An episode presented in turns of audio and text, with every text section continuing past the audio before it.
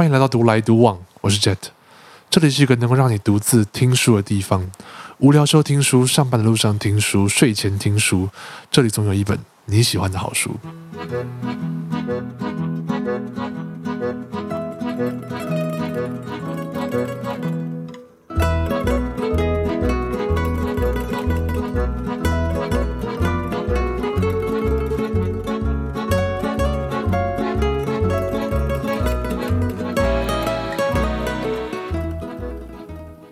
大家回到《富爸爸穷爸爸》这本书第三集，也是最后一集的内容。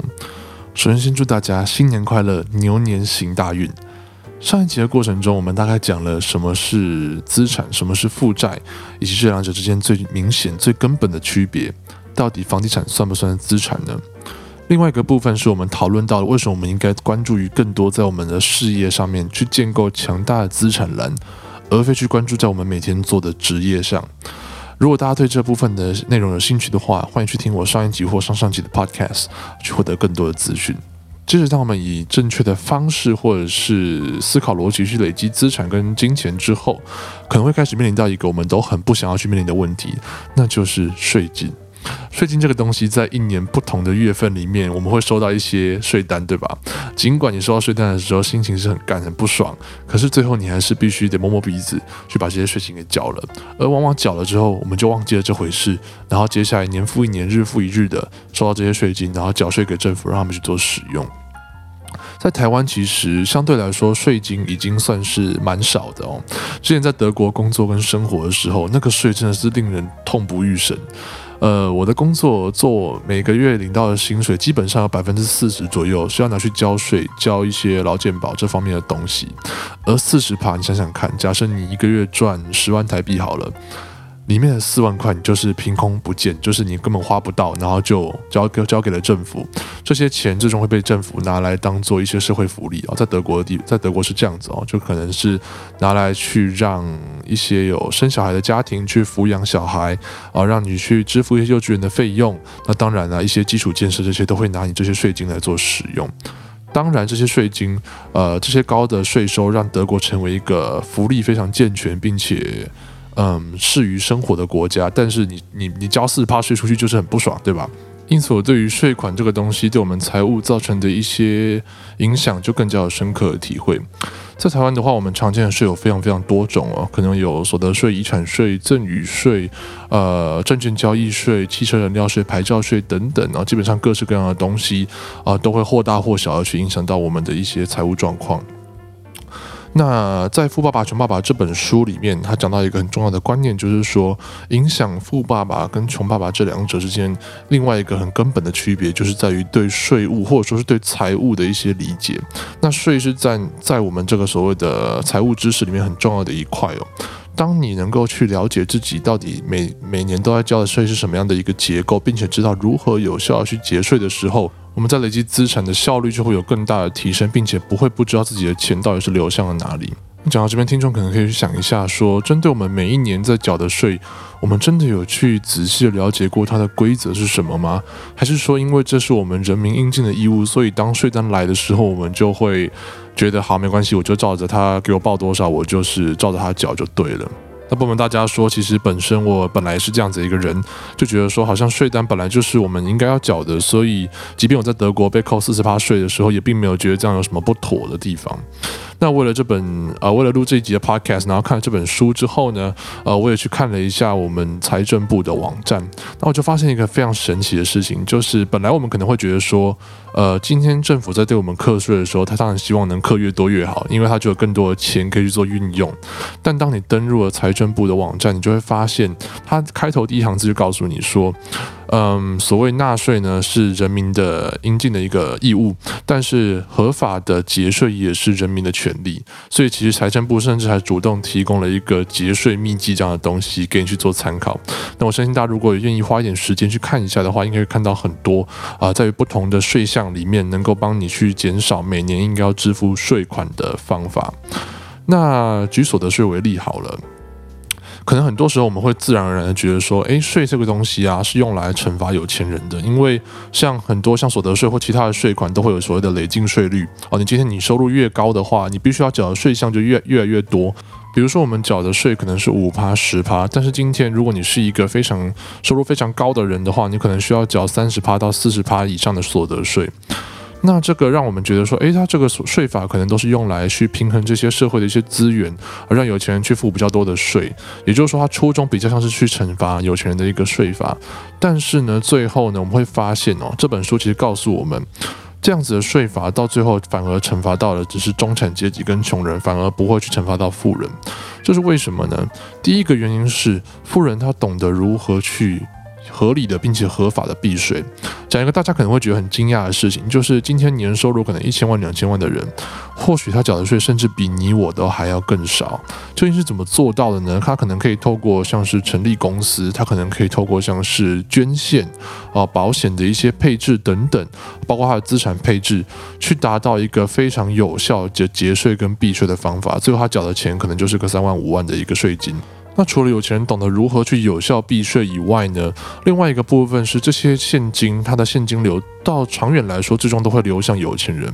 为什么呢？比如说税金，它会通过工作跟退休金的方式，首先会流向政府官员。但另外一部分的税金，政府必须要拿这些税去进行一些采购，可能要做基础建设啊，可能要去买一些软体啊、硬体啊等等。这些采购的钱呢，首先会先付给这些有钱人。也就是说，长远来说，在这个社会的钱，有钱人会付一些税金出去，没错。但是更多的税金是由中产阶级跟穷人去支付，而支付出出去的这些钱。最后还是会流向富人的手上。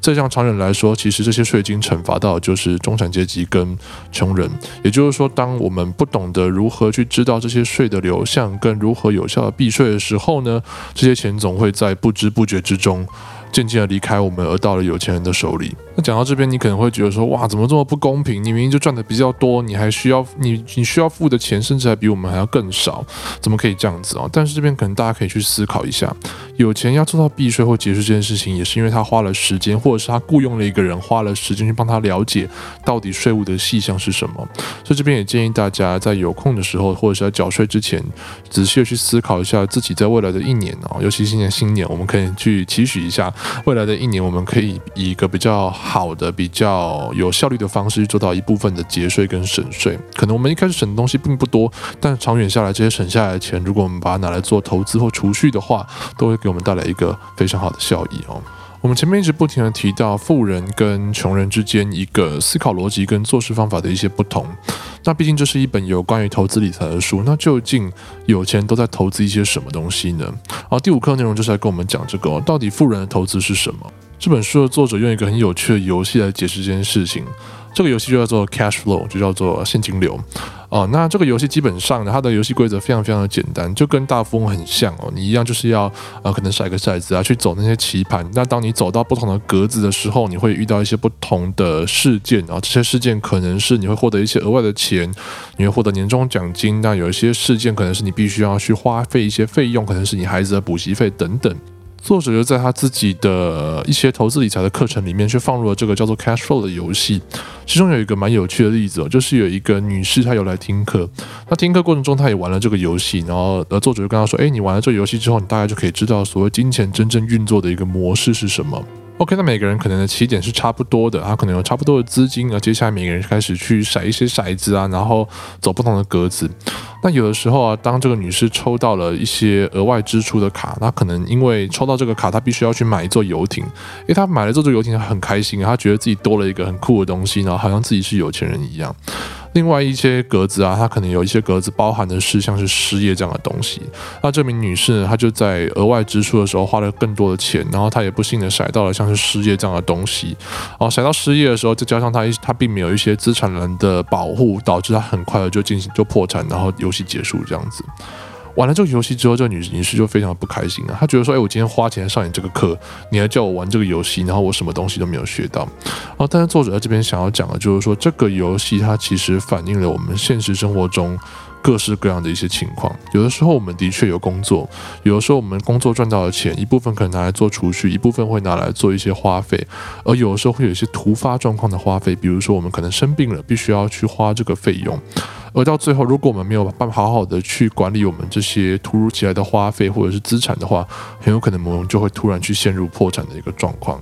这个女士其实在玩游戏的过程中，有也有几次抽到像是机会卡这样的东西。这个机会卡可能是你能能够以一个比较低的折扣去买进一个非常好的资产，但是的很大的问题是在她抽到机会卡之前，这名女士就因为有很多的额外支出。导致自己手头上的现金不够去购买这些额外的资产，即便那是一个很大的折扣。这样的情况之下呢，长久来说，他少了资产，他多了很多很多的负债，而也没能把握住这些机会，去让自己的人生有更加坚固的一个资产栏。这个游戏的结果可能有非常非常多种哦。有些人呢，他可能不懂得规划这些金钱，购入了许多的负债，然后也没有任何的资产。有些人他获得了一堆钱，但是他没有，并没有把这些钱拿来做运用。这些钱可能是他不小心抽到的哦，他但并他并没有把它拿来买资产，也不知道怎么样使用，就把它放在那里，并没有去往让自己的人生过得更加的舒服。但有些人却能够去有效利用资产，让这些资产去产生更多的现金流，而这些额外现金流也可以拿来去购买一些自己喜欢的东西，一些奢侈品。是不是到了这边，大家就觉得其实这个真的跟我们的人生是非常非常的相似的？当我们没办法在每个月赚很多钱的时候，我们可能把赚进来的钱就这样把它消费掉了。而即便我们今天突然获得了一笔钱，或者是突然拉高了一个好大的月薪，但是我们仍然不知道怎么样把它做一个有效运用，让自己在接下来人生里面能够让这些钱被我们所用，而不是让我们被这些钱所用。关于这个游戏有一个部分我非常非常的喜欢，就是我们刚才提到的这个机会卡。很多时候，我们常常在抱怨说：“哎呀，我这人生中可能没有一个天大的好机会，让我突然就是，呃，跃上枝头变成凤凰这样子。”但是，就像刚才那个女士一样，当她抽到了好机会的时候，第一个，她有可能并不知道那个就是机会哦，她可能觉得说：“啊，我今天又要花一笔钱去买一个很无聊的东西，它可能只是一个股票或一个房子，并不是像游艇这么酷的东西。”所以，她可能并不知道这是个好机会。即便他知道，可能我们人生中有的时候也会遇到这样的一个状况。我知道这是一个好机会，但是我当我有了好机会的时候，并没有足够的现金流或者是足够的个人能力去抓住这样子一个好机会。而这样子的话，当我们流失了一次、两次、三次的机会，可能我们就这样子平平庸庸的过了一生。而这本书里面有说到，他认为说人的一生至少会有一到两次一个天大的好机会在眼前，基本上每一个人都会遇到这样的机会，但大部分的人可能他并不知道这就是机会，而另外一部分人可能就算他知道，也只会让他去做过，没有付出任何的行动。而为了要抓住这些机会呢，我们必须要去持续的学习，不管是财务知识，不管是关于啊个人能力的提升等等，这些各领域的知识结合在一起，当它真的出现的时候，我们才有抓住机会的可能。讲到这边，不知道大家会不会想要去网上看这个叫做 Cash Flow 的桌游？还真的有方法哦。前几天我刚好在 Acupass 上面去看到了有人在举办这个现金流桌游的这个游玩活动啊。如果你在 Acupass 上面去输入现金流的话，我相信应该可能能够找到。然后这个不是叶配哈，这只是我刚好前几天有看到这件事情。像有兴趣的听众，或许可以去试玩看看，去感受一下。那到底什么是有钱人会去做投资呢？其实这本书并没有把它讲得非常非常的清楚啊，并没有说你一定一定要买股票啊，或债券啊，或者是一些其他的东西来做，才能算是有钱人的投资。那其实他想要表达的观念只有一个。所谓有钱人会做投资，就是他非常清楚自己在投资什么东西，他清楚自己在做什么。也就是说，当你清楚自己在做什么的时候，那就不是赌博。我相信有很多人在做投资的时候，可能听到的只是一些小道消息，或者说是有人跟你说，现在买一个，比如说比特币好赚，你现在去买的话，你就能够去翻个两倍、三倍，很轻松。或者是有些人跟你说，嗯，今天如果你没有钱去买股票的话，你可以用小额去买选择权，去买期货啊，这些开了杠杆之后的东西，能够让你以小钱去以小博大。的确，很多时候会有人跟我们讲这些消息。那这些消息并不一定是好的，或是不好的。很多时候呢，我们会因为这些消息受到它的伤害，是因为我们根本不了解什么东西是选择权，什么东西是期货，而我们就像跟着别人傻傻的进场的时候，我们却不知道什么时候应该要退场，应该要做什么操作。所以这边呢，其实这本书想要讲的就是。当一个有钱人在做投资的时候，他会非常清楚自己在做什么，他会去学习各方面各领域的知识，然后在于自己了解的领域里面去做适当的投资。这也是巴菲特、查理蒙格或者是一些其他非常有名的投资人都这样子说过。比如说，最近常在各式各样的论坛，我就常常看到有人在问说：“诶，台积电六百五到底算高还是算低？”到底我六百五买的会不会套牢很久？比如说现在台积电六百二，我该进还是该出？那基本上这样子的一种伸手的问题，它就像是在跟别人去索要他的答案，但我并不知道为什么原因。所以这样子的一个问法，或者是这样子一个投资的方法，其实就是非常非常的危险的。我们必须要了解自己为什么要投资台积电，为什么不投资台积电。这样的情况下呢，我们才知道要放多少的资金进去，而要进行怎么样的操作。好，接下来我们进到最后一章的内容哦。不知道大家还记不记得我们第一章说了，第一章的标题是“富人不为钱工作”。那到底富人为了什么东西而工作呢？其实就是这最后一课的内容，就是为了学习而工作，而不是为了钱。啊，作者用了一个他接受采访的故事来说明这件事情。有一次，作者在演讲完之后啊，啊，那是演讲的主题是财富的秘密。啊，演讲完之后呢，就有一个女记者过来说，诶，她想要成为一个像作者一样成为一个畅销书的作家。她认为自己文笔非常犀利，然后思考很清晰。作者在听了他的一些背景跟状况之后，建议他去上一些关于销售的课程。那女记者就很生气啊，她就觉得说：“诶，我是来请教你怎么样去成为一个畅销书的作家，认为自己的学位跟知识是非常高的，并不相同于那些庸俗的推销员。为什么你需要我去学？”呃，学销售的技巧呢？那作者在这个时候就跟他说啊，其实你应该要搞清楚一件事情，也就是你想成为的是畅销书的作家，而我同时也是畅销书的作家，我并不是一个最好的作家，而要把书卖出去呢，不是代表说你把书写好就好，同时你也需要具备行销销售的技巧。也就是说，能够赚大钱的人，一般来说并不会只去学习或专业于一种技能，而是多门学科、多项技能，他能够都在于持续的自我学习跟精进当中。所以，同时也呼应了另外一本我曾经看过的书，是巴菲特的合伙人查理·蒙格写的书，叫做《穷查理的普通常识》。好，那之后我可能会用一集 Podcast 来做这一本书的介绍，大家可以期待一下。查理·蒙格曾经说过，他认为一个高度专业的人士，并不会是只学习一门学科，而学科跟学科之间的割裂，也就是说，他们之间的墙壁是非常要命的。任何跨领域的学习跟技能，都其实比我们所学的任何一门单一的学科还要更加更加重要。他曾经说过，他认为他投资成功的秘籍，就是因为他掌握这些多门知识的学科，比如说像财务方面的知识，让他得以知道什么是资产负债表，这些年这些报表跟年报里面的内容，他能够看得比别人更加透彻。另外一个部分是因为他具备有多个产业的一些知识，让他知道他投资的公司到底是为什么获利，而为什么他应该要投资这些公司。其实我也自己有一个非常深刻的体会哦，在大学的时候，我们其实都上过非常非常多的通识课，对不对？一般来说，这些通识课就是凉课，凉到结冰，然后我们就拿它手拿一些学分这样子。但其实回想以前呢，我曾经上过一门课，呃，叫做寄生虫的不知道什么寄生虫导论之类的。曾经我在上这门课的时候啊，也就觉得说好像也没什么意义，但其实一直持续到了今天，我在生活中不时的都会因为这门课告诉我的一些关于寄生虫的知识，让我觉得非常的有趣，而且其实在生活中很多时候是用得到的。哦，那也就是说，其实很多时候这些我们学习一些不同不同领域的跨领域知识，或许我们当初学的时候并不是这么的重要，但是在某些时候它就能够去跳出来帮助到我们，而你永远都不知道这些知识会不会是让你能够去抓住那张机会卡的关键因素。那多方学习跨领域的知识，到底在实际的生活上面到底有什么样的影响呢？这边大家可以想想看哦。其实我们大多数的人呢，只要稍微看一下食谱，然后大概懂一点做菜，我们就能够去做出比麦当劳更好吃的汉堡，对吧？其实我们只要去买一个汉堡面包，然后去 Costco 买一个汉堡肉，然后好好的把它煎一煎，然后加点奶油，加点生菜沙拉，加点番茄片或 cheese 上去，其实它就会是一个非常好吃的汉堡。但是为什么没有人能够像麦当劳透过卖汉堡这么赚钱呢？那这背后的原因大概就是因为麦当劳拥有一个非常完整的商业体系。它从一开始的供应链、品管到客户服务，到制造，到最后汉堡送到我们手上这一整条的链条，它能够非常好的去管理这件事情。因此，我们每一次身为消费者在吃到这些汉堡的时候，都能够享受到一样的品质，而且透过不停的广告的渲染，也会加深我们对于麦当劳这个品牌的印象，而加深我们在吃汉堡的时候的幸福感。那这世界上其实还有非常非常多的美式汉堡餐厅，不管是连锁的还是私有的。那为什么只有汉麦当劳做到这件事情呢？我想就是麦当劳它掌握了比别人更多的跨领域知识。其实，在我们日常生活中还有非常多类似的例子啊。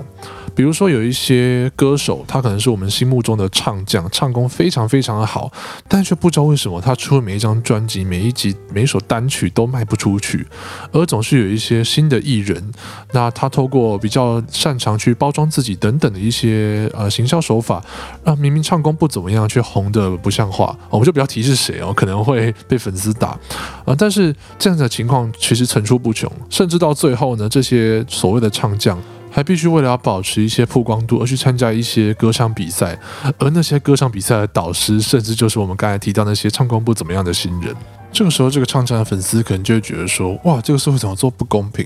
明明他是这么的有才华，明明他唱的这么的好，却总是没有办法红起来。而红起来的可能只是一些靠着偶像剧或者是靠着外貌包装的歌手。但其实这个社会真的是这样子的不公平吗？我想其实不是的。很多时候这个社会比我们想象中的更加的公平。这个红起来的人呢，往往都并不是没有原因的。他同时掌握了一些跨领域的技能，或者说是他的经纪人掌握。他可能知道如何去行销包装，当然他一定有一定程度的歌唱实力，但同时他或许知道怎么样去演戏。而在这样的情况之下，他也才有可能同时去抓到不同的客群，而成为红起来的那个人。也就是说，他才是那一个知道这个市场真正需要价值是什么的人。好，那讲到这边，我想这一刻要表达的概念其实就是这么的简单。也就是说，当我们去工作的时候，我们应该做的是为了学习，而不是为了钱。很多时候啊，我们举个例子哈，假设你是一个软体啊，电脑软体工程师，那你可能觉得说，本来你需要具备的技能只是会写 Python、会写 Java、会写一些其他电脑语言。但是很多时候，你在工作中可能会突然面临到需要你上台去 pitch，需要你上台去 present 一些东西，甚至有的时候你需要能够具备跟客户或者是跟 project manager 做沟通的一些时候。但如果我们都永远只 focus 在我们写的 code 上面，而没有办法去精进我们的沟通技巧或者是 public speech 能力的话，很多时候像是一些外派啊、出差啊，或者是说升官的机会，可能就不会轮到你的头上。尽管你可能是你们整个 team 里面。最会写程式，而且写的最好的人。因此，当我们抱着一个学习的心态去工作的时候，而不是为了钱，这个时候我们可能就更愿意去帮助他人，或者是去做一些平常不属、不完全属于我们分内工作的事情，进而学习到更多能够增进我们个人技巧的能力。好，那讲到这边，我差不多把《富爸爸穷爸爸》这本书的内容完全的分享完了。很抱歉，总共拖了三集才把所有的内容讲完。尽管这本书本身其实没有非常非常的厚，它蛮薄的，但是里面的每一个观念对我来说都非常的深刻，然后影响我也很深。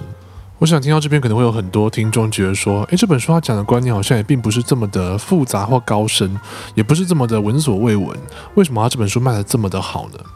那我个人觉得啊，在看完这每一课内容之后，我认为它是一本非常好的投资理财入门或者说启蒙的书。它非常适合对于投资理财不是特别了解，但又对这个领域非常有兴趣的人去阅读。当你阅读完之后，你可能才会知道说，怎么样的资产是我最想要去累积的。或许是股票，或许是债券，或许是 ETF。如果假设你对股票有兴趣的话，你可能会接下来就知道我哦，我下一步可能想要看的书是 Peter Lynch 的书，或者是巴菲特的书等等。那如果你想要看债券的书，你想要看 ETF 相关的书，你也会有相对应的书让你去阅读。